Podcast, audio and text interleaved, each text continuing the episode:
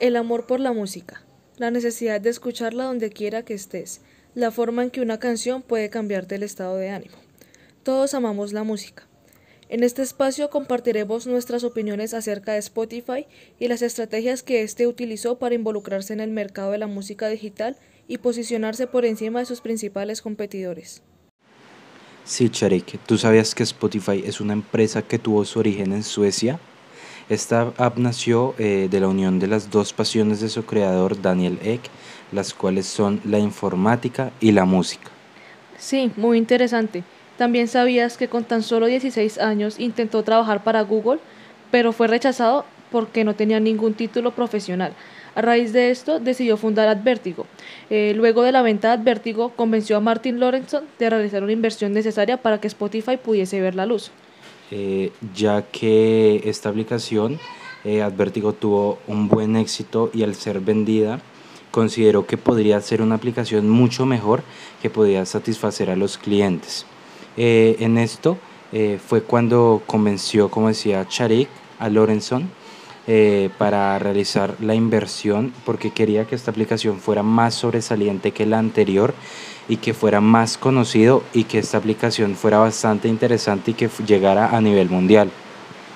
Eh, una vez eh, con el nombre elegido, los ingenieros se pusieron a la tarea de desarrollar la aplicación, eh, la cual en primer lugar solo funcionaba para los ordenadores. Al, tiempo, mientras que los ingenieros hacían esto, Lorenz y Eck se enfocaban en realizar las negociaciones con las compañías discográficas para lograr obtener las licencias de las canciones eh, de la, para la aplicación.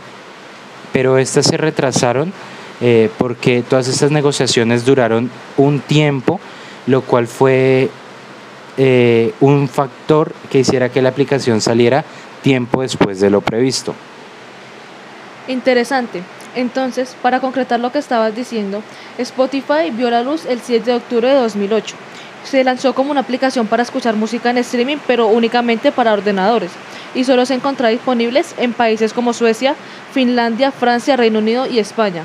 Lo mejor de esto era que los usuarios podían acceder a millones de canciones sin tener que descargarlas, ofreciendo una alternativa importante a la industria discográfica tradicional, ayudando a disminuir la piratería de forma gradual al ofrecer una forma sencilla, rápida y barata a un amplio catálogo musical. Eh, para el 2011, la compañía llegó a Estados Unidos, compitiendo con la que en ese entonces era la aplicación del momento con más usuarios activos, la que es iTunes, la aplicación de la empresa de Apple.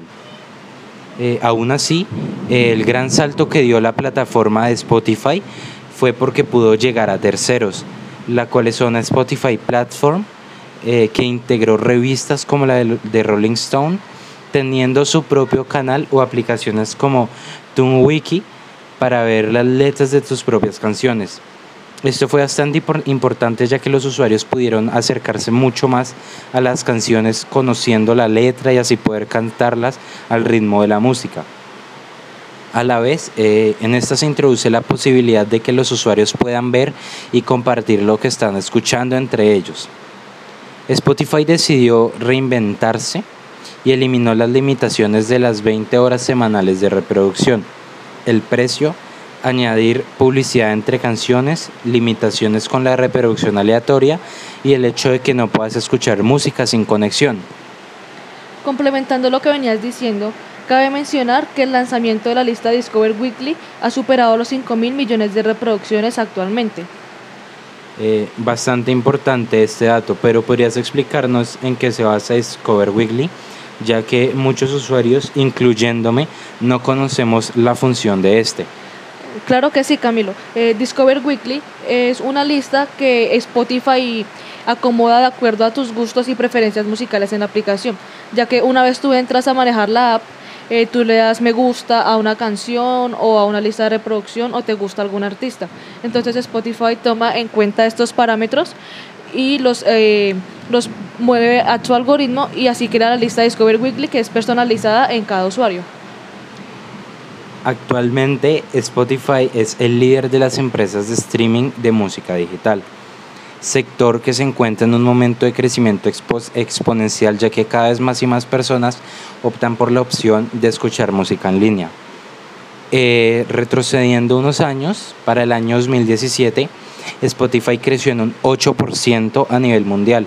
Esto se debe a que en su principal forma aumentó un 45% las ventas de suscripciones premium, eh, que es su fuente principal de ingresos.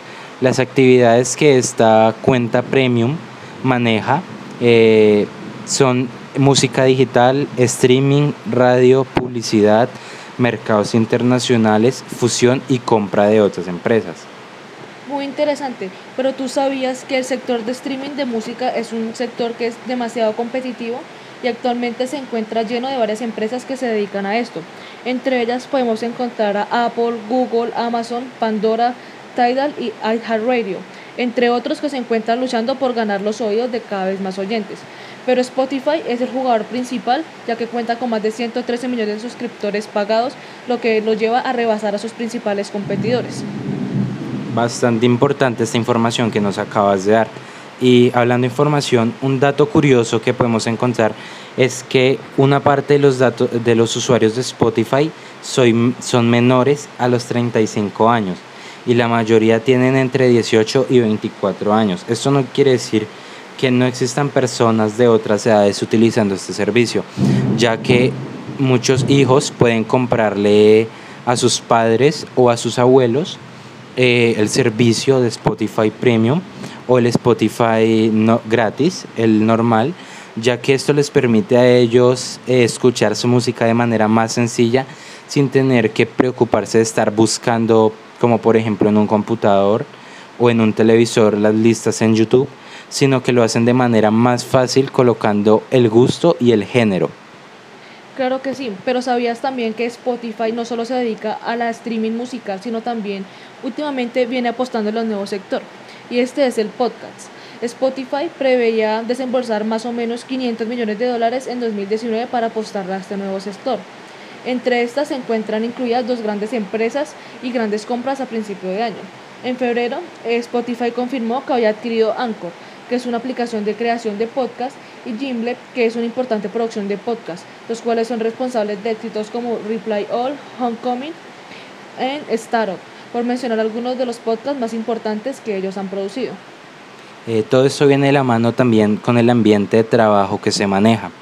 Eh, nos dice Martin Lorentzon que el principal interés de la empresa es conectar a todos los integrantes para hacer que sea una familia y asegura que la cultura de la empresa se basa en conocer el trabajo individual y escuchar las opiniones de todos a manera continua para así seguir mejorando como empresa. Esto fue un factor bastante importante ya que en esto salieron las ideas de los podcasts. Eh, claro que sí, y gracias a que escuchan a todos sus integrantes del trabajo, eh, lograron lanzar Spotify en 63 países actualmente. Desde sus inicios su enfoque siempre ha sido hacia la perspectiva social.